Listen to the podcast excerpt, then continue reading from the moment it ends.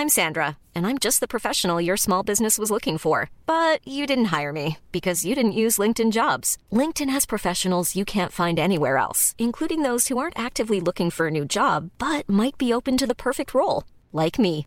In a given month, over 70% of LinkedIn users don't visit other leading job sites. So if you're not looking on LinkedIn, you'll miss out on great candidates like Sandra. Start hiring professionals like a professional. Post your free job on linkedin.com/people today.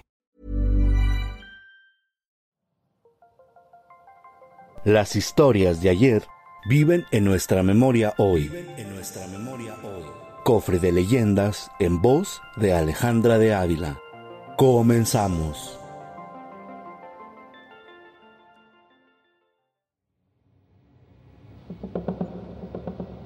El trono del diablo, leyenda del estado de Tabasco. No todo era vida y dulzura en los viejos tiempos que, si al igual que los moradores del cielo bajaban a la tierra y se metían en nuestras casas como Pedro por la suya, también los espíritus infernales solían dejar sus caldeados antros y pasar veranos y hasta inviernos entre los pacíficos moradores de los riberas del Grijalba que, por desgracia, estas no solo han producido nardos y flores, como dijo el poeta, sino hasta ciertas alimañas ponzoñosas y dragones más o menos aterradores. Hay un paraje del famoso río Grijalba conocido desde el siglo XVII, o acaso desde antes, como el trono del diablo. Era fama que en el sitio o recodo del río, en el trono del diablo, se aparecía el mismísimo demonio durante las noches oscuras, haciendo muecas, chisporroteando como un torito de fuego de esos que hacen la delicia de los chicos en nuestras fiestas populares, o echando lumbre por ojos y boca. Lo raro de todo aquello era que, cuando se armaban los vecinos de Villahermosa e iban temblando aterrados a espiar aquel demonio durante los alardes pirotécnicos, no aparecía por ningún lado, se evaporaba, se deshacía, como si se lo tragara la tierra o el mismísimo infierno, que es lo más probable.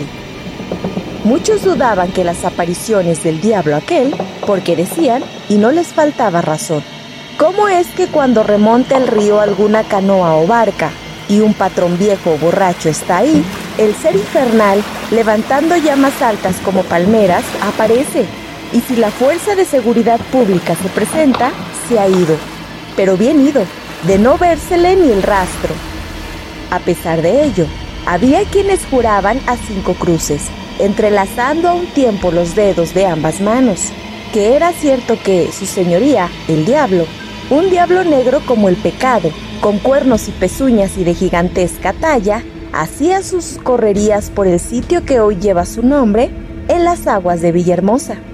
Quienes con tal calor aseguraban la verdad del caso eran nada más menos que los propios remadores de barcas y canoas que habían tenido la mala aventura de pasar en noches tenebrosas por el sitio maldito.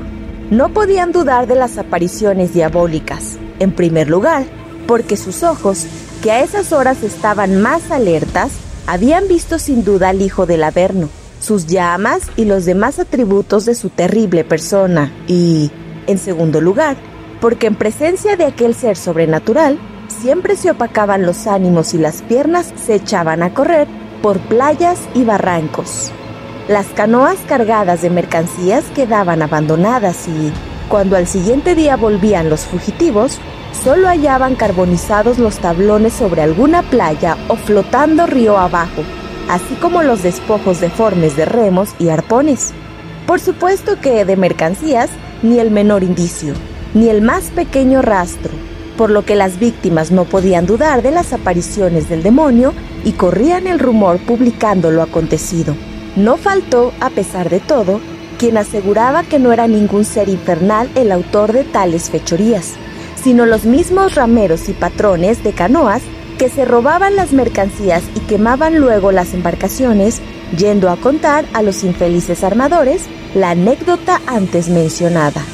Sea lo que fuera, una cosa no deja duda, y es que en las márgenes del histórico río, si no se ha aparecido el diablo en persona, sí lo ha hecho manteniéndose en el cuerpo de los conductores de canoas que, tan lindamente, se apoderaban de lo ajeno, porque solo el demonio podía inducirles a cometer un pecado tan feo. Y hay que decir también que la Fuerza Armada nunca se topó con el príncipe de las tinieblas cuando, en su búsqueda, iba por esas riberas de Lucifer. Esta es la razón por la que el lugar fue conocido como el trono del diablo, que, aunque haya dudas, es preferible no averiguar si es el sitio donde realmente habita, el temible, Satanás.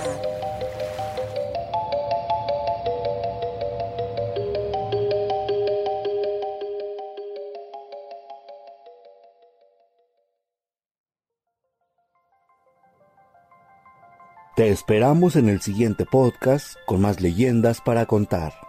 Escucha un episodio nuevo cada martes en Spotify, Apple Podcast, Google Podcast, Acast, Deezer y Amazon Music. ¿Tienes alguna sugerencia de leyenda que deberíamos investigar? Te dejamos en la descripción de este episodio un link para que nos la cuentes o mándanos un email a podcast.om.com.mx. Esta fue una producción de El Sol de Zacatecas para Organización Editorial Mexicana.